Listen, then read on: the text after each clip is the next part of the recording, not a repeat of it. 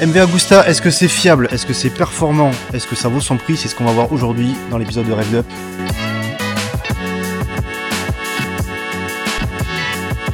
Bonjour à tous, bienvenue dans un nouvel épisode de Rev'd Up. Je m'appelle Alexis, toujours avec Ludo, et aujourd'hui on est en compagnie de Thomas, invité de marque comme Ludo le disait à l'instant. Salut les gars, Salut Thomas, merci de nous accueillir chez toi. avec plaisir. Est-ce que tu peux te présenter en 30 secondes? Ouais, donc moi c'est Thomas, j'ai 22 ans et euh, je suis responsable de la concession MV Agusta sur Toulouse. Un très bon boulot à 22 ans. Ça pose. C'est très bien. Mais justement, on a, on a hâte de te poser toutes ces questions parce que je pense que beaucoup de gens se les posent. Et avoir un regard euh, neuf là-dessus et ouvert, c'est vraiment, je pense, qui va, qui va poser les choses pour cet épisode. Donc euh, on compte sur toi pour répondre euh, le plus sincèrement possible aux questions. Je suis là pour ça. D'ailleurs, tu disais que tu avais 22 ans. Ouais. Euh, c'est pas commun d'être euh, responsable d'une concession comme ça à 22 ans. Est-ce que tu peux nous parler un peu de ton parcours et de comment t'en es arrivé là? Ouais, ben, euh, moi en fait j'ai commencé dans la mécanique, donc euh, dans une concession Honda, mécanicien moto, CAP, CQP. Et puis derrière, je suis venu au commerce assez naturellement, on va dire. Euh, donc, euh, donc voilà, après j'ai fait euh, quelques années d'études dans le commerce, dans un petit magasin où je faisais de la gestion, de la mise en rayon, tout, tout le côté aussi SAV, apprendre à gérer un, un atelier derrière. Donc, donc voilà. Donc Voilà. t'es parti de parcours classique finalement. Et... Ouais, c'est ça, assez simple. Et puis, euh, ben, mon patron Stéphane, euh, qui gère euh, aujourd'hui les, les trois magasins qu'on a, euh, m'a fait confiance pour le poste de responsable et m'a appelé pour venir à Toulouse, parce que je suis originaire du Nord, moi, de base. Et, euh, et du coup, ben, voilà comment j'en suis arrivé là. En tout cas, félicitations parce que c'est vraiment un, Merci. un magasin qui fait plaisir. Du coup, c'est récent, hein, c'est ça Ça vient Ouais, de- c'est ça. On est ouvert depuis début décembre, ouais. Mm. Et, et ça y est, ça prend Ça prend, ça y est, ouais, on est plutôt contents. Euh, Les Toulousains nous ont fait un accueil euh, plutôt chaleureux. Donc euh, non, je pense que les Toulousains étaient très contents de retrouver MV à Toulouse aussi, donc euh, ça. ça a pas mal aidé, ouais. Moi, je connais un Toulousain qui était content de retrouver MV Agustin. Ouais. aussi. On en a Ah. parlé dans les épisodes précédents. vrai. Pour ceux qui ont suivi euh, ici et sur, euh, sur, sur ma, sur ma chaîne donc Motors Co, j'avais fait un, un épisode sur euh, MV Agusta, un essai sur euh, donc la fameuse F4 qui est juste derrière la caméra. Ça rappelle de, de beaux souvenirs. Il y a eu un vrai coup de cœur, que ce soit esthétique et, moteur. Et c'est vrai que je me demandais déjà là, qu'est-ce que ça faisait là, qui pouvait acheter ça? Euh, Il y a tellement de superlatifs qu'on se demande finalement est-ce qu'on est légitime pour l'avoir, l'acheter? Que ce soit une question de budget ou non, c'est juste, voilà, ça demande quand même une certaine, euh, une certaine maîtrise, je pense. Et toutes ces questions-là, je pense qu'on peut soit euh, y répondre avec un, comment dire, euh, avec des arguments qui tombent sous le sens, ou peut-être qu'on va être surpris et s'apercevoir que, bah non, euh, il y a certains a priori qui doivent sauter, et on, on a toutes ces questions-là. euh, j'ai hâte vraiment, vraiment. Ouais. répondre à toutes ces On va questions. essayer de faire ça alors. Voilà. Super. Euh, on va commencer directement avec la première. Euh, quand on pense MV Agusta, on, passe, euh, on pense artisan. Ouais. Parce que une marque assez, euh, assez peu connue jusqu'à quelques années, je pense, auprès du, du grand public. Et euh, quand, comme je le disais il y a quelques instants, quand je l'ai connu moi, déjà donc en 2018-2019, ça restait confidentiel déjà en France Exclusif, ouais. Mm. exclusif et surtout euh, j'ai ce mot-là qui est venu euh, quand j'ai voulu parler de cette moto, on m'a dit c'est une production artisanale, qu'est-ce qu'il en est? C'est toujours un petit peu ça. Hein. C'est euh, tout est produit euh, en Italie, en tout cas, tout est assemblé en Italie euh, par des techniciens. D'ailleurs, les techniciens signent les motos euh, de, de leur signature. Chaque techni- technicien signe la moto qu'il a qu'il a assemblée de sa signature. Voilà, Donc c'est vrai qu'il y a un vrai côté euh, ouais, artisanal sur, sur les motos et ça se ressent, ça se ressent vraiment. Ouais. C'est une toute petite usine hein, qui, est, qui, est, qui est basée à Varese, hein, à côté de, du, du lac de Côme. Et, euh, et ouais, c'est c'est une usine qui est chouette. D'ailleurs, s'il y en a qui, font, qui veulent faire des road trips ou, ou autres du côté de l'Italie, il faut, faut vraiment que le lac s'arrêter. de Côme déjà, c'est Ouais. pépite. Déjà, déjà, et l'usine, ouais, faut, faut s'arrêter, faut, Ouais. faut aller voir. Ouais. Mm. Et, et quand on parle de production artisanale, du coup, on se demande légitimement euh, c'est combien de combien d'unités produites, combien de modèles vendus en France? Parce que c'est vrai qu'on n'en voit pas beaucoup des MV Agusta, enfin sur la route. euh, c'est Ouais. c'est pas la moto qu'on croise à tous les coins de rue. En France, pour, euh, pour donner une idée, euh, un chiffre euh, approximatif, euh, en 2022, c'est c'est 450 véhicules vendus en France. Donc voilà, ça fait un volume qui est vraiment Hmm. Ouais, confidentiel. limité, ouais, c'est ça, tout à fait.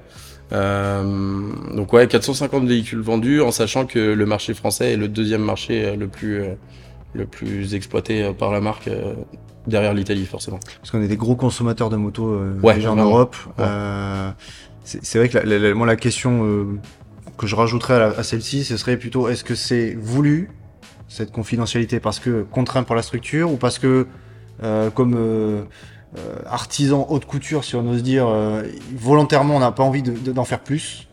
Alors Est-ce que c'est une question d'image, tu vois? Je pense qu'il y, y a un petit peu des deux. Euh, donc déjà, il y a le fait bah, d'une usine qui peut, qui est quand même une usine à taille humaine et qui du coup ne pas, peut pas non plus euh, construire des, des- des véhicules en, en énorme quantité. Euh, après, c'est vrai que euh, en termes de d'évolution de la marque, la, la- marque a, a repris euh, la production grosso modo euh, fin des années 90, début des années 2000 avec la F4 qui est ressortie en 80, ouais 98, 99, quelque chose comme ça. Et donc forcément, en termes d'évolution, par rapport à un Ducati, par rapport à des, à des Aprilia, etc., qui avaient commencé plus tôt, où du coup le côté un petit peu plus, euh, pas mondialisation, mais le, mais le côté euh, grosse structure, Ouais. assemblée à des Grande grosses marques auto, etc., grande production, euh, n'est pas encore euh, n'est pas encore là. Et je pense que c'est aussi, il y a aussi un but de rester euh, assez exclusif, de rester sur sur une production comme celle-ci. Ouais. Mm. Et, et d'ailleurs, à quoi ça ressemble la gamme aujourd'hui chez MV Agusta C'est c'est combien de modèles à peu près? Euh, Aujourd'hui, on va tourner à 6 ou 7 modèles de base, sans compter les éditions limitées, etc. Parce que là, c'est Euh, aussi une des spécificités de la marque. hein. ouais, on en c'est ça. tout à l'heure. mais- Pas mal d'é- d'éditions limitées, ouais. Euh, on va on va avoir une très large gamme, surtout sur le sur le moteur en 800, en 3 cylindres. Donc aujourd'hui, ouais, MV tourne vraiment avec les 3 cylindres en 800, déclinés sur plusieurs modèles euh, comme euh, bah, du coup la F3, euh, la Brutale pour le Roadster, euh, la Super la Super Veloce pour le côté euh, néo rétro euh, sportif et euh, et un trail sportif aussi, euh, donc la Turismo Veloce. Trail qui est méconnu d'ailleurs, on en parlait Ouais. tout à l'heure, mais c'est vrai que Mm. euh, tu, tu nous disais qu'en fait, bon, finalement, il y a le trail, mais c'est plutôt, Ouais, c'est ça. c'est plutôt l'esprit, mais pas vraiment la réalité. Ouais, c'est un- on va dire, on faut vraiment avoir ça comme un trail sportif, quelqu'un qui charge euh, une GS, une, euh, une multistrada ou, ou autre, il, il trouvera pas son compte, ouais. On a, on a trouvé le, le- le même équivalent chez, chez Zero. euh, on s'est posé la même question. Ouais. hein. Ils en ont sorti une, on s'est dit, bon, c'est pour faire euh, 150 km, pourquoi ils ont sorti ça? Je pense qu'il y a, il y a eu peut-être une volonté de, de gamme. Dans tous les cas, dire on propose un produit pour chaque fonction. Se justifie ou pas, mais ça reste, je pense, des vitrines aussi, et c'est pas forcément pratico-pratique, quoi. Ouais, c'est ça. Et puis au final, ça trouve quand même sa clientèle. hein. Je veux dire, euh, euh, aujourd'hui, ça, ça ferait plus penser, bon, en mettant des gros guillemets, à un traceur Ouais. plus haut de gamme, quoi. Ouais. Euh, donc, euh, donc ouais, et ça trouve quand même sa clientèle. Et MV, c'est vrai que euh, a mis ce modèle, c'est vendu euh, pas trop mal en, en plus, mais derrière euh, est, euh, est sur le point de lancer du coup sa, sa gamme, euh, ce qu'ils appellent, ce qu'ils vont appeler, qui va être une nouvelle marque, Lucky Explorer. Et là, du coup, plutôt, on va vraiment s'orienter vers des, des vrais trails, et on pense euh, qu'il va même aller en direction peut-être même de l'enduro, de, de ces choses-là. Ouais, d'accord. Mm. Ouais, ouais. Ouais, on, on avait vu d'ailleurs des les premiers, enfin, premiers proto concepts, je sais pas où on en est exactement Ouais. de cette gamme-là à l'ECMA l'année dernière, ou même il y a deux ans, je crois. Certains véhicules ont déjà commencé à sortir d'usine. Elles arriveront pas en France avant début 2024, euh, dans tous les cas. Euh, ils avaient parlé d'un d'un 550, euh, donc chez Lucky Explorer, donc avec un moteur type Benelli de la TRK, qui ne verra certainement pas le jour, puisqu'MV a vraiment décidé de de garder cette idée de vraiment continuer sur la production italienne, pas de moteur type chinois, etc. C'est Et vrai donc, que ça euh, un peu tâche finalement, ce que ouais, cette c'est Benelli recarrossée. euh, et je pense qu'ils ils s'en sont rendus compte. Et du coup, ils ont vraiment voulu garder euh, l'image MV et Lucky Explorer, et du coup, qui, qui rappelle euh, tout le côté euh, éléphant Kajiva, etc., des années Dakar. Enfin, voilà. Mm. Donc, euh, donc, ouais, Il y a un vrai marché là-dessus, donc je pense qu'ils ont bien fait, mais. je pense, ouais. Mm, mm. Effectivement, il y a la question de, de- d'image de marque et, euh, et notamment l'objectif de, de la marque. C'est vrai que, comme je te disais, moi, si je prends une moto, euh, une F4, euh, ça date des années 2000. Il s'est Mm. passé beaucoup de choses entre temps. C'est, je sais que c'est Monsieur Tambourini qui est à l'origine de cette euh, de cette moto-là, qui du coup bah, a fait un tour chez Ducati aussi, si tu m'arrêtes si je me trompe. C'est ça, non, non. Et on se dit, les années passent et aujourd'hui ils veulent faire quoi? Donc c'est quoi l'objectif concret de la marque? Euh, Aujourd'hui, la marque, elle a quand même un penchant plutôt sportif. Euh, voilà. Euh, les modèles, ça se ressent, hein, que ce soit le, Roadster, que ce soit euh, euh, avec euh, les, les néo-rétro, ça reste sur les bases des F3. Enfin, il y a vraiment un, penchant sportif de, la gamme. Euh, et ils veulent rester vraiment sur, ce côté aussi premium de, des marques moto. Donc euh, des motos qui sortent euh, tout équipées, où on retrouve même sur des, sportives euh, des GPS, des régulateurs de vitesse. Enfin voilà, une moto, elle sort à un certain prix, elle est placée haut en termes de tarifs, mais en termes d'équipement, il y a ce qui va avec. quoi. D'accord. Et, et si on fait un petit peu le parallèle, on sait, on sait que c'est des motos donc, qui ont un certain prix. Hein. Je sais pas d'ailleurs, c'est c'est quoi le, le prix, le prix de- d'attaque chez. Aujourd'hui, euh, alors jusqu'en 2022, les premiers modèles, donc les modèles en Rosso, sortaient aux alentours des 14 000 euros. Euh, voilà, donc euh, entrée de gamme à 14 000 euros. Euh, sur un roadster un petit peu plus, on va monter aux alentours des 17. Et puis euh, pour monter euh, au plus, aux éditions limitées qui vont arriver là début 2024, on va monter jusqu'à 60, euh, 60 000 euros. Ouais. Ouais, donc, qui sont quand même des tarifs plutôt euh, orientés haut de Ouais. gamme, voire très haut de gamme. ouais tout à fait. Et, et hum, c'est qui la clientèle finalement pour ces motos-là? Eh bien, euh, je dirais qu'il y a un petit peu de tout. Alors, sur les modèles les plus haut de gamme, quand on va aller chercher les 40, 50, 60 000 euros, euh, forcément, ça va, ça va passer aussi. Alors, à la fois par des gens qui ont envie de se faire plaisir avec une belle moto, mais aussi des gens qui veulent faire un investissement. Euh, voilà, aujourd'hui, euh, l'automobile et, et la moto, c'est des choses sur lesquelles on peut investir et euh, sur lesquelles on peut retrouver soit une rentabilité à la revente, ou soit être sûr de placer son argent et que ça bouge pas. C'est mieux qu'un livret A, on va, pas se mentir. Je pense. Ouais. Oui, si j'avais à investir, ce serait là-dedans. Euh, après, euh, sur les modèles euh, en début de gamme, euh, aujourd'hui, euh, beaucoup de personnes consomment avec de, de la location, euh, de la LOA, etc. Donc, euh, il n'y a pas que des personnes fortunées qui peuvent s'offrir des, des MV. Euh, ça reste accessible. Il y a plein de moyens de s'offrir une MV et, et quand on voit les sensations que ça procure, euh, Je confirme. faire. Mm. Je confirme. Et, et d'ailleurs, on parlait d'édition limitée. Derrière nous, là, on a la une Super Veloce de l'édition Alpine. C'est ça. Ouais. Ça, c'est- typiquement, c'est le genre d'édition limitée. Ça, tu peux nous en dire un mot peut-être? Ouais, eh ben, dans l'idée, euh, la Alpine, c'est une édition qui est sortie donc euh, pour la sortie de la- de l'Alpine A110, euh, voilà, qui a été achetée donc euh, du coup forcément par beaucoup de concessionnaires, euh, de, de concessionnaires auto aussi, qui voulaient associer euh, aux, aux voitures euh, la moto. Voilà, donc elle est, euh, ouais, c'est 110 exemplaires sur une Super Veloce, donc plutôt sympa avec un look, un bleu qui est, qui est très joli, qui ressort très bien.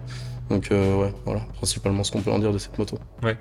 Est-ce que c'est une moto qui va rester que sur des podiums ou euh, Non, puisque certaines roulent. Euh, maintenant, c'est vrai que, alors, peut-être même plus celle-ci, il y en a quand même beaucoup qui les ont achetées mais qui n'avaient pas le permis moto. Le fait d'avoir la, la moto euh, associée à l'auto, il y, a- il y a un petit truc de collection, Oui. il y a un petit truc sympa. Bah, ouais. C'est pour ça, si tu veux, que ça alimente cette fameuse question qui, qui m'a amené à faire cette intro. C'est-à-dire, est-ce que euh, est-ce que c'est fiable, MV Agusta? Parce que c'est bien de les mettre sur les podiums, mais à un moment donné, est-ce que c'est des motos pour rouler ou est-ce que c'est vraiment de la moto, euh, la moto d'apparat? Et point barre quoi Ouais, non, aujourd'hui, il n'y a pas plus de soucis sur une MV que sur une Ducat, que sur une Aprilia, que même sur, sur certaines japonaises. Euh, les motos, déjà, sont garanties 3 ans. On va passer certainement en 2024 à 4 ans. Rien de sûr, mais ça devrait, ça devrait se faire. Euh, les motos sont les révisions quand on dit à faire très attention aux révisions etc sur les anciens modèles c'était vrai aujourd'hui les révisions c'est tous les 15 000 km y a, ça, ça demande pas plus de- d'entretien qu'une qu'une japonaise. Bon, ça demande à être rigoureux, mais comme toute moto, quoi. Voilà. Euh, il n'y a pas plus de soucis de fiabilité. Euh, Chaque marque a eu ses rappels, chaque marque a eu euh, ses, ses, ses, oui, justement ses campagnes de rappel, ses garanties, etc. Je bossais, quand je bossais chez Honda, les campagnes de rappel sur des Gold, sur des choses comme ça, ça, ça s'est fait. Ouais, alors après, il y a eu de- toujours, il y a toujours ce, ce problème de proportion, parce que c'est un peu le, le même sujet entre Renault et IBM. On dit, ah, une Mhm. Renault, c'est- pourri. Et euh, j'ai discuté avec un dépanneur, il m'a dit, bah, en même temps, il y a combien de BM vendus par rapport à, à des Renault Mhm. C'est facile de dire, j'en ai moins sur le camion, parce que bah, si t'en as vendu moins, forcément, il y en a Forcément moins. aussi, ouais. Donc il y a toujours ces histoires de proportion. Là, c'est Mhm. pareil, on est sur une toute petite production. J'imagine que si euh, tu me dis j'en ai trois en panne, euh, bah c'est pas la même chose que me dire euh, j'ai euh, 10 MT07. euh, Ouais, ouais, non, mais c'est clair. c'est pas le même volume de vente, donc on peut pas. Je sais pas, peut-être que c'est. Si, si, non, mais t'as raison, c'est c'est compliqué de comparer, surtout à, à des japonaises. Mais dans, dans l'idée, de toute façon, en termes de fiabilité, aujourd'hui, ça pose pas plus de problèmes que quelconque autre marque européenne, voire même japonaise. Ok, c'est votre dernier mot. Sûr. Attention. Mon dernier mot, Jean-Pierre. Et, et- et d'ailleurs, j'ai envie de bah, tirer un peu cette question-là, puis de continuer. Le, le- l'entretien, du coup, est-ce que c'est, enfin, comment c'est placé? Est-ce que c'est cher d'entretenir une MV Agusta Est-ce que, euh, bah, comment vous placez par rapport à d'autres marques italiennes, par exemple, typiquement Du- Ducati ou Aprilia? Pas plus que ça. Alors aujourd'hui, euh, MV, on n'a pas d'obligation de, de tarif, c'est-à-dire que euh, chaque concession, on n'a pas de forfait euh, im- imposé, c'est-à-dire que chaque concession vraiment impose ses prix, donc euh, en fonction de, de là où on est placé, de sa concession MV, euh, forcément le- les tarifs seront pas les mêmes. Euh, maintenant, aujourd'hui, euh, pour donner une idée, euh, nous sur sur des révisions, on va tourner aux alentours des, des 70 euros de l'heure en termes de main d'œuvre. Donc euh, voilà, chacun pourra faire le, le la comparaison avec sa concession, avec son entretien, etc. Ouais. Et, euh, et non, dans l'idée une révision annuelle, ce qu'on va dire révision annuelle, donc euh, les, les filtres, les vidanges, enfin vidange des fluides, etc. On va tourner entre ouais 150 et, et 200 euros. Ok. Donc euh, voilà, ça reste euh, accessible en sachant que forcément on met, on met les huiles préconisées dedans aussi pour un certain coût. Donc forcément, euh, voilà, Mm. on, Oui, est sur de la motule plutôt. C'est pas l'huile Leclerc à, On évite. à 12 Ouais, balles les 2 litres. On évite. Euh, Faut pas, acheter, faut pas que tu parles. chacun met ce qu'il veut, mais Il y a des, enfin, du, est-ce qu'il y a des grosses opérations, euh, typiquement, euh, je sais pas, jeux aux soupapes, les choses comme ça, qui demandent des démontages euh, plus, plus conséquents, ou est-ce que là encore c'est, euh, Ouais, non, encore une fois, euh, pas forcément plus que, que sur une autre moto. Ouais. Euh, voilà, les jeux aux soupapes sont, sont à faire, mais euh, voilà, ça reste assez. Enfin, je veux dire, ça fonctionne comme un, autre moteur. Il n'y a pas plus de, Les de fréquences complexité. En, en termes de, de fréquence euh, non plus, puisque on va être euh, tous les 15 000 sur une révision intermédiaire et tous les 30 sur une grosse révision. En, en ce moment, sur la dernière gamme. Alors attention Donc, parce euh, on, rappelle qu'il y a quand même plusieurs, plusieurs architectures moteurs et des modèles plus ou moins pointus. Voilà. Sur les là aujourd'hui, je parle de la gamme euh, actuelle MV. Sur les anciens modèles, effectivement, il y a certains modèles, les premiers modèles notamment, où les révisions étaient à faire tous les 6000 km. La F4 par exemple. Par exemple, une F4 c'était tous- les 6000 km. Ok. Donc, euh, en fonction du modèle, forcément, si on fait toute la périodicité de tous les modèles de la gamme MV, il y a des différences euh, sur, sur tous les modèles. Mais en tout cas, aujourd'hui, sur la gamme actuelle et MV Agusta aujourd'hui, c'est des révisions voilà, tous les 15 000 km ou une révision annuelle. euh, voilà. ouais, ce qui est, ce qui est semblable finalement à d'autres, euh, Ouais, des autres marques. quoi. assez classique, ouais. Mm, mm. Bon, tu remarqueras, je reviens beaucoup sur la F4 parce qu'elle m'a marqué. Ouais, je crois, ouais. J'ai l'impression. Vraiment, mais- Je sais pas si c'est traumatisé ou. Bah en fait les deux parce que effectivement euh, quand j'ai tourné l'épisode ça, ça a été très compliqué de respecter les 80 km heure. Hmm. C'était peut-être encore 90 à l'époque, je sais pas, je saurais pas dire mais peu importe, je pense qu'on en était euh, très loin. Mais c'était impossible de faire euh, de faire autrement honnêtement. euh, Mais t'étais sur autobahn allemande de toute façon. Tout- voilà, Ouais. euh, de toute façon. Mm. Et je me dis, bah, autant moi, ça c'est mon coup de cœur, autant euh, il y, en- il y en a d'autres qui préfèrent, euh, je sais pas, peut-être la brutale, etc. Je sais pas ce que toi tu préfères. Euh. Il en faudrait une euh, pour chaque utilisation en fait. Ouais, ouais. C'est vrai que pour rouler tous les jours, je me dirigerais plutôt vers une brutale en 800, en 3 cylindres, parce qu'elle est vraiment super fun. C'est, la moto, c'est vraiment un vélo, c'est, c'est super sympa. Après, quand on part sur piste, bah, il y a rien de mieux que- y a rien de mieux qu'une F3. Et puis euh, derrière, si on veut sortir faire une balade avec les copains le dimanche et qu'on veut une moto un petit peu plus tape à l'œil, on sort la Super Veloce et, et, et c'est vrai qu'on est remarqué quoi. Donc euh, il en faudrait une pour chaque occasion en fait. Je, je pensais que tu aurais parlé de la rush parce que c'est vraiment celle que je trouve la plus débile. Ouais, bah, oui, oui, oui. Alors c'est c'est affectif quand je dis débile, attention, Oui. hein, pour Mm. que les gens ils comprennent. C'est Mm. pas.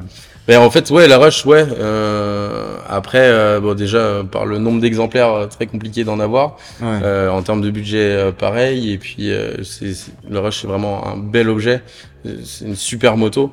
Euh, mais à côté de ça, pour être exploité sur la route aujourd'hui, euh, voilà, c'est, c'est pour ça que moi, je la choisirais pas, en tout cas. D'accord. Non, c'est bien, moi, c'est c'est- c'est honnête.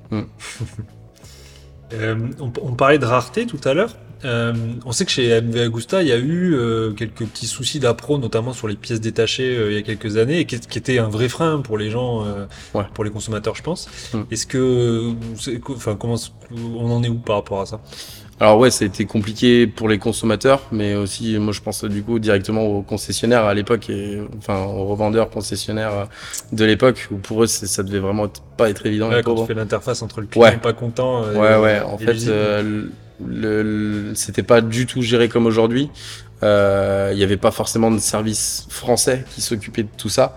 Donc c'était une relation directe avec les Italiens, ce qui n'est pas toujours simple à gérer. Euh, tous les concessionnaires ne parlent pas italien, tous les Italiens ne parlent pas, qui travaillent chez MV ne parlent pas forcément français. Donc euh, pas évident à gérer. En plus de ça, la gestion à l'époque, euh, euh, un petit peu litigieuse sur ta- certains paiements de, de pièces détachées notamment. hein. Aujourd'hui, tout le monde le sait, hein, c'était très compliqué. Ah, j'en ai eu des échos Hmm. pour avoir fait quelques concessions. Ouais, ouais. c'est vrai que c'est aussi ça, le- un peu la, question et, et l'attendu te concernant sur euh, cette nouvelle concession, parce qu'on considère qu'elle est nouvelle. Ouais, C'est que je pense que là, ils mettent, ils mettent une carte, ils mettent un billet là-dessus Mhm. en disant voilà, ok, bon, on sait.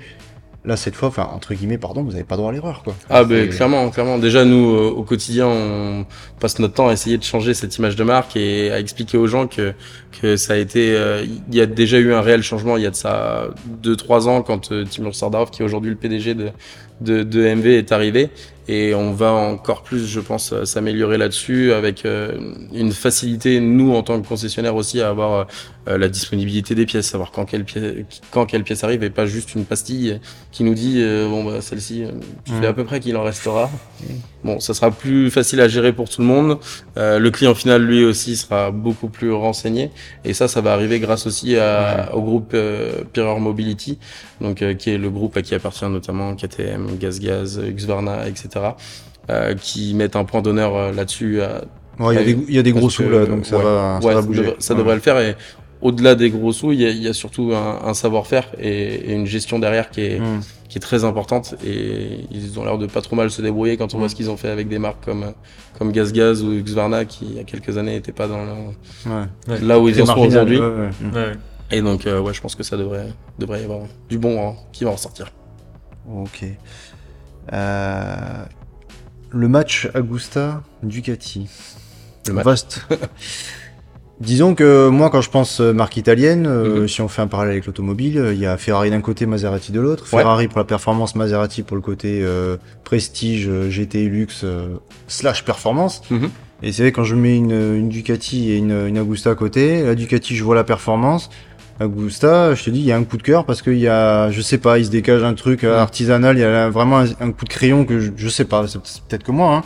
Mais dans ma tête, c'est vraiment clairement identifié. Est-ce que du coup, il y a un positionnement vis-à-vis et par rapport à Ducati ou pas du tout C'est positionnement je sais pas. Je sais pas exactement où en sont euh, les, les, les grandes têtes de, de la marque là-dessus.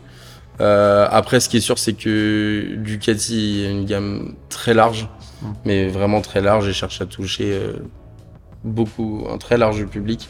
Euh, autant ils vont vers le cruiser sur la Diabelle euh, que sur des vrais trails sur des voilà ils ont ils ont réussi à trouver cette largeur de gamme que MV n'a pas et pour le moment de ce que j'ai entendu n'a pas prévu d'avoir non plus. Donc euh, ouais euh, MV garde encore je pense ce côté exclusif que, que Ducat. euh, alors voilà, c'est deux stratégies différentes. euh, C'est pour ça que je pense que aujourd'hui, euh, ces deux marques qui peut-être il y a de ça une dizaine d'années étaient en, en vraiment en combat. Aujourd'hui, je pense que c'est plutôt deux marques qui se complètent que Oui, oui. que, que Ouais, deux marques qui qui qui se ouais qui qui sont en concurrence. Même si forcément euh, entre une F3 et une et une Panigale V2, bon ben ça serait mentir que de dire que les clients n'hésitent pas régulièrement. Maintenant, euh, je suis pas sûr que MV se positionne par rapport à Ducat et je, honnêtement, ouais, c'est compliqué à, à répondre dans ce sens-là. Je pense que ouais, ont des identités qui sont assez proches, mais qu'en effet, les Ouais. stratégies de, comme, enfin, commerciales sont un peu sont, sont différentes. Différente, ouais, totalement Pour différente. revenir sur ce qu'on disait tout à l'heure, une, une MV, t'en croises jamais. Mm. Alors que bon, des Ducat, t'en vois quand même. Donc c'est vrai qu'il a, a- y a peut-être ce côté-là encore qui les, qui les, qui les différencie. Ouais, c'est clair, c'est clair. Et bon, c'est- pareil, on, on le voit tous, hein, le, le- comment dire, le, le- le côté réglementation, normes, pollution, bruit, etc. C'est, c'est- on, on voit que c'est un contexte qui est en train d'un peu, un peu se tendre, se durcir. On commence à nous parler de contrôle technique, de normes, machin, de bruit, etc. Euh, je pense que Ludo peut témoigner euh, après un court essai euh, dernièrement que au niveau bruit, on était sur des sur des machines qui étaient voilà qui étaient vraiment euh, Je, je sais vraiment pas. Et d'ailleurs, c'est un des premiers trucs que je dis dans la- dans l'essai de la, la F4. Sur, sur la, la F4 de base, hein, c'est même pas la RR Mm. avec la ligne euh, titane en uranium appauvri de, de- de Saturne. Euh, C'était monstrueux le bruit. Ouais. Je me dis comment ils ont homologué ça? C'est c'est fou quoi. Après, tu vas me dire aussi, euh, les mecs qui roulent en Harley, visiblement, ils se posent pas trop de questions non plus. Il y a de ça. Donc je sais pas comment ils arrivent à jongler avec les réglementations. Je, je suis vraiment curieux là. Alors déjà, euh, les dernières F4, on n'était pas encore à l'Euro 5. Ah ouais, peut-être. Donc euh, Ouais, ouais, ouais. déjà, il y a un petit peu de plus normes en moins. Voilà, c'est un petit peu plus permissif. Euh, Aujourd'hui, euh, oui, on démarre une MV d'origine, c'est c'est forcément, hein, il y, a, y a tout, enfin c'est l'échappement aseptise la chose. Euh, Il y a des grosses boîtes euh, qui sont même pas les catalyseurs, qui sont des, des espèces de boîtes coupe-feu qui, qui vraiment le bruit. aseptisent, voilà, c'est ça, aseptisent le bruit. Euh, bon, ce serait mentir de dire qu'on les livre toutes d'origine. Hein. Je- Il y en a très peu qui sortent d'origine. Euh, Aujourd'hui, ouais, les- beaucoup de motos roulent avec des échappements. Euh, je sais pas comment ils veulent faire pour euh, pour euh, pour euh, vraiment pour contrer ça, mais euh, mais aujourd'hui ça va être très compliqué pour, Ouais. pour les histoires de contrôle technique, pour les histoires de, de- voilà. Et puis Bon, je me petite idée, hein, je pense que ça va faire comme pour l'automobile. Hein. Tu vas venir euh, au contrôle technique avec la bouche en cœur et ta ligne d'origine, et puis quand tu rentres à la maison. Voilà, c'est ça. Ouais, non mais c'est ça. Mais je suis pas sûr que ça changera le nombre de personnes qui rouleront après une fois qu'ils sont sortis du contrôle technique. euh. Oui, oui, non. Non, Non, je pense qu'on va pas réinventer la roue, hein, ce sera pareil. Sur des, enfin, je veux dire, sur des motos comme ça, bon. Hmm. Qui en plus roulent pas énormément. Enfin, ils sont toujours un peu dans le même débat. Ouais. C'est-à-dire que c'est un, c'est un peu comme les supercars finalement. Ouais, c'est. Voilà, c'est des voitures qui font. Eh, ok, elles font du bruit, elles polluent, mais c'est des bagnoles qui font euh, 1000, 1500, euh, allez, euh, 3000 bornes par an. Mhm. Et du coup, euh, se, se- se- se pose la question par rapport à ça. Mais en tout cas, ouais, l'idée de discuter de ça, c'est qu'on a vu que dans le plan produit, a priori, d'MV Agusta, il y avait des choses qui touchaient un peu à l'électrique. Euh, Ouais. Ce qui, du coup, bon, peut paraître un peu antinomique avec l'ADN de la marque telle qu'on la connaît aujourd'hui. Est-ce que toi, tu as des infos, des, des, des choses qui, euh, qui Ouais. arrivent, du coup, de ce côté-là? Alors, euh, en termes de, de véhicules électriques, euh, ils ont une grosse partie, euh, ce qu'ils appellent euh, mobility, e-mobility, donc euh, ce qui va être trottinette et, et vélo aussi, euh, qui va jouer là-dedans. Ils sont obligés de s'y mettre parce que s'ils s'y mettaient pas, euh, ce serait vraiment une grosse bêtise parce que si vraiment un jour ça vient à arriver, euh, ils auraient un retard pas possible et, et voilà. Donc aujourd'hui, ils sont obligés de s'y mettre. Euh, on a vu sur certains salons de Milan commencer à entendre parler de concepts, euh, scooters électriques. Bon, pour l'instant, nous, en tout cas, on préfère fermer les yeux là-dessus. C'est on verra quand ça arrivera, la, avec ouais, la ouais. Benelli euh, recarrossée, là, c'est ça Je sais pas où, où eux en sont. Encore une fois, c'est c'est des objectifs que nous, en tant que concessionnaire, on n'a pas forcément en vue tout de suite maintenant. Euh, en tout cas, nous, par contre, ce qu'on voit, c'est que si un jour ça vient vraiment arriver, euh, il va falloir du monde qui sache euh, entretenir ces véhicules, il va falloir du monde qui sache les réparer. Et ça, aujourd'hui, c'est très compliqué à ouais. trouver. Ouais, ouais. On sera peut-être pas à 70 euros de l'heure de manœuvre, du coup. Euh, ce sera peut-être un petit peu plus élevé. ouais. Il y a de grandes chances, ouais. ouais. Mm. Mm. Bah, comme tu disais justement par rapport à, à ces gens qu'il faut former euh, et qu'il faut euh, avoir un certain savoir-faire, je me dis des motos qui, comme la F4, euh, ont quelques années déjà au compteur. J'ai failli en acheter une du coup d'occasion suite à cette, cet essai et le prix était étonnamment très abordable, Mhm. je trouve. Ouais. Et derrière, on m'a ressorti justement tout le bagage euh, que tu as pu euh, énumérer tout à l'heure, à savoir les problèmes de disponibilité des pièces, Mm. les concessions qui se font rares, le peu qu'ils les prennent, ils savent pas trop comment les gérer, euh, les pannes surprises immobilisantes euh, sur des pièces maîtresses. Euh, en vrai, l'occasion, est-ce que ça vaut le coup ou pas? Alors, faut faire très attention. Euh, moi, quand ça nous arrive régulièrement hein, que des clients nous appellent. Euh, bon, j'ai besoin de votre avis. Là, du coup, nous, on est le plus objectif possible parce qu'on n'a rien à vendre. Même en général, c'est des clients qu'on sait même pas s'ils viendront faire la révision chez nous, mais juste ils veulent savoir ce qu'on en pense de, de l'occasion qu'ils ont prévu d'acheter. La première chose qui revient, c'est checker ce qui a été fait sur la moto, Hmm. ce qu'il y a eu en termes de suivi, en termes d'entretien. Euh, si la moto a euh, une dizaine d'années, euh, qu'elle a pas roulé, qu'elle a eu vraiment des gros temps de pause, etc. À faire vraiment attention là-dessus. Maintenant, ce qu'on conseille toujours, c'est s'il y a un véhicule qui, alors comme par exemple le tien, qui, qui sort à un prix très intéressant, mais qui n'a aucun suivi, vous achetez le véhicule, enfin vous prenez le véhicule dans la, dans la mesure du possible, vous le ramenez dès que vous l'achetez en concession. Et à partir de ce moment-là, nous on fait un check et on sait quels éléments vont être euh, plus à risque que, d'autres, euh, quels éléments il va falloir contrôler et ne pas se retrouver dans six mois, une fois que l'affaire est faite, que de toute façon le vendeur ne répondra plus, avec euh, le bec dans l'eau et une moto justement immobilisée pour, pour des, des problèmes qui, qui auraient pu être réglés bien avant. Quoi. Oui. Puis il y a surtout le style aspect des cotes, moi, qui m'a choqué. C'est Ouais. Enfin, Ouais, encore ouais, une fois, la F4 à l'époque, euh, c'était c'était euh, 20, 22 000 Mhm. selon la version. Selon la version. Euh, donc je te dis ça en 2018-2019, euh, sortait à 9000 avec, euh, je sais plus, 10 000 au compteur, je crois, pas plus.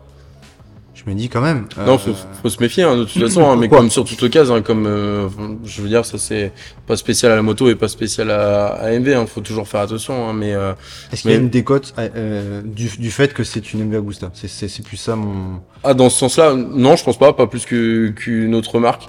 Euh, Il y a des modèles même d'ailleurs qui décotent pas. Euh, Il y en a d'autres qui vont décoter plus vite On veut que, des noms. que d'autres. Lesquels Euh, les modèles qui décodent pas, de toute façon, toutes celles qui sont en édition limitée, en Oui. général, euh, voilà, Mm. Euh, on est plutôt sûr. Après, on sait qu'une RC va décoter globalement un petit peu RC, donc euh, la, la gamme qui sort tous les, quasiment tous les ans chez MV en édition limitée aux couleurs du team euh, Su- Superbike. Euh, va décoter en général moins vite qu'une qu'une autre MV. Mais encore une fois, c'est pas toujours réel, c'est pas toujours vrai sur certains modèles. Enfin, sur une, une gamme aussi large, c'est compliqué de, de donner des modèles exacts. Et, et puis, on n'est pas Madame Irma non plus, donc on sait pas exactement ce que ça va donner dans 10 ans, mais globalement, de la visibilité qu'on a aujourd'hui, c'est, il y a certains modèles qui décotent moins vite, d'autres qui vont décoter plutôt normalement. Voilà.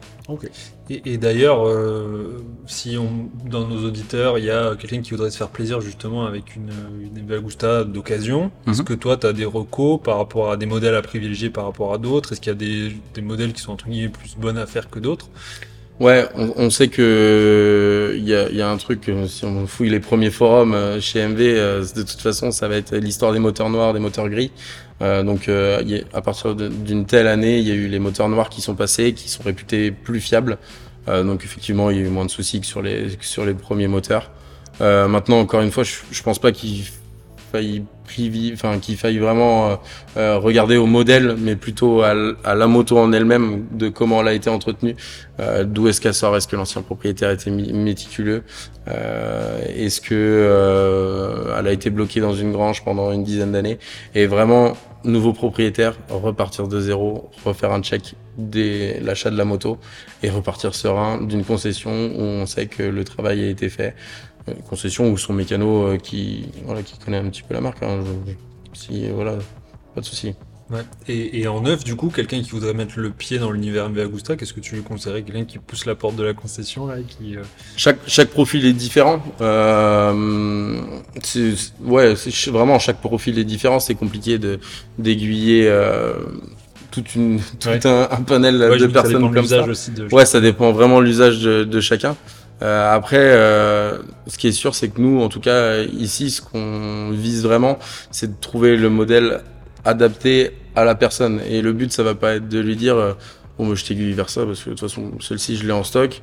En plus, ça coûte bien cher, donc euh, j'ai bien t'allumé. Non, le, le but, c'est de trouver le véhicule qui va correspondre aux attentes.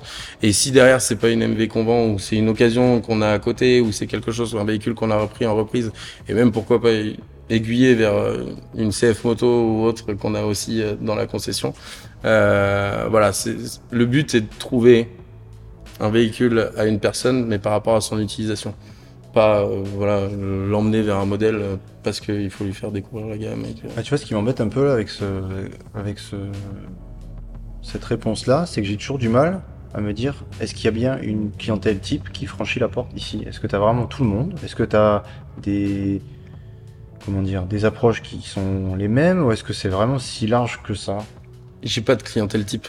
Ouais, c'est, vois, ça me paraît dingue parce que vraiment, je, moi, je viens, je pense pas que je viendrais par hasard, tu vois. Je, je, je m'imagine mal, enfin, franchir la porte, euh, arriver sur des, des œuvres d'art comme ça, c'est pas Mhm. pour en faire des caisses, c'est que vraiment, enfin, on est quand même sur des, des motos particulières, c'est pas. Mhm.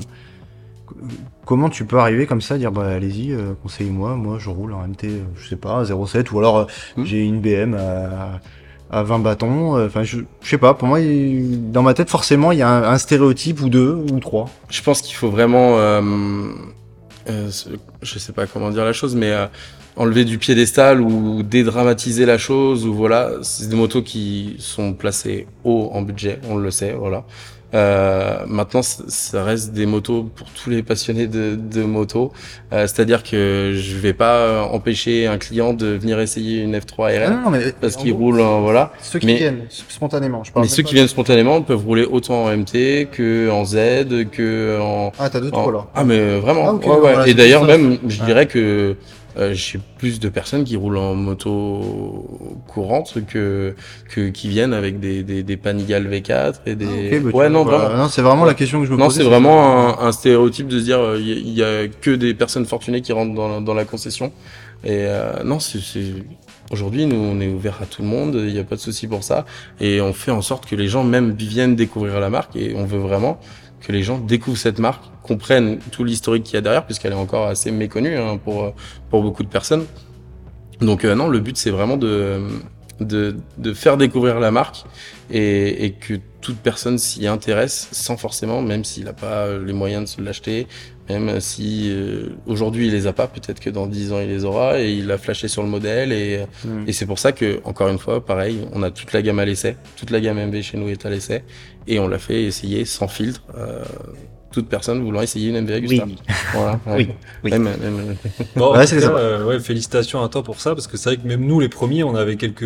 Quand on s'est dit, bon, on a vu cette concession MV Agusta, est-ce qu'on y va, est-ce qu'on n'y va pas euh, On s'est dit, bon, euh, on risque de se faire prendre un peu d'eau. Comme chez certaines marques qui sont pourtant pas les plus élitistes, on citera pas de nom. Et qui Mais, peuvent euh, apprécier la couleur rouge, peut-être aussi. par exemple. Par exemple. Et, et, et pour autant, c'est vrai que bon, enfin, le, le, enfin, le contact est super bien passé. Et franchement, félicitations à toi, parce que c'est vrai que je pense que tu fais partie de ce type de gens qui font vivre la passion moto, parce que voilà. Après, euh, on est, euh, je, je- ça sera peut-être pas le cas dans toutes les concessions, Mm. mais euh, nous, il y a vraiment, enfin, t'as pu le voir la première fois où t'es venu dans la Ah oui. concession. Il y a une bonne ambiance. euh, on est une équipe plutôt jeune. euh, on est tous passionnés de moto, mais globalement de moto. On n'est pas passionné que par des motos à plus de 15 000 euros. Euh, on aime la piste au- autant que euh, rouler euh, sur la route, que faire un petit peu de tout terrain si on peut en faire. C'est une concession qui est vraiment à taille humaine, donc on, est quatre, donc donc voilà. Les les magasins qu'on a à côté aussi, euh, il y a une ambiance très familiale, on se connaît tous, on se voit le week-end, on discute moto. Ça arrive que le dimanche matin, j'ouvre pour des clients qui me disent ah ben j'ai une j'ai une balade moto à faire tel week-end avec euh, une dizaine de copains, euh, mais ils ont pas le temps, euh, ils ont les mêmes horaires que toi. euh, Est-ce que tu pourrais pas machin Ils sont toujours un peu gênés, mais mec, venez. Je, je ramènerai les chocos, euh, je- on vous fait le café et Ah, puis euh, Enfin, franchement, à 22 ans, Ouais. avoir cette, ce recul-là, cette euh, maturité-là, franchement, c'est cool. Franchement, Mhm. c'est bien. C'est bien. Puis j'espère que ça, ça va bien fonctionner, en tout cas. Enfin, fait tout pour. peu importe l'âge, euh, moi, je pense que j'aurai toujours 5 ans quand j'arrive ici. euh, voilà. Et puis pour euh, tous ceux qui nous écoutent depuis la région toulousaine, on peut que recommander de venir faire un tour ici. Venez, qu'en effet, On vous attend. l'ambiance, euh, l'ambiance vaut le détour. Et puis bon, le, comment dire, le parc moto. euh, Il y a des également, modèles sympas, ouais. Surtout en Euh, on va peut-être conclure avec une dernière question, Thomas. Si toi, il y avait un modèle dans la gamme ou dans l'histoire d'MV Agusta qui t'avait marqué, est-ce qu'il y a quelque chose de particulier comme ça C'est quoi le poster au-dessus de ton lit? Ouais, modèle, modèle mythique, euh, je dirais F4 Tambourini. F4 Tambourini, euh, la première, euh, le, ouais, euh, le, le renouveau de la d'MV, le, ouais, non, vraiment. F4 Tambourini, c'est le modèle mythique et je pense que c'est celui, toi tu dis oui, je pense que c'est celui auquel euh, Ouais. Beaucoup de, de passionnés pensent euh, quand on dit MV Agusta, ouais. Ouais, J'ai pas eu la chance d'en voir encore en vrai, mais euh, peut-être un jour. C'est un choix. Eh ben écoute, merci, euh, merci Thomas, merci, Eh bien, merci de à vous nous d'être avoir accueillis ici. Euh, on rappelle du coup à tous nos auditeurs que bah, vous nous retrouvez, euh, pour ceux qui nous regardent sur YouTube, vous nous retrouvez aussi en version audio sur les plateformes de podcast, Spotify, Apple Podcast, et- etc.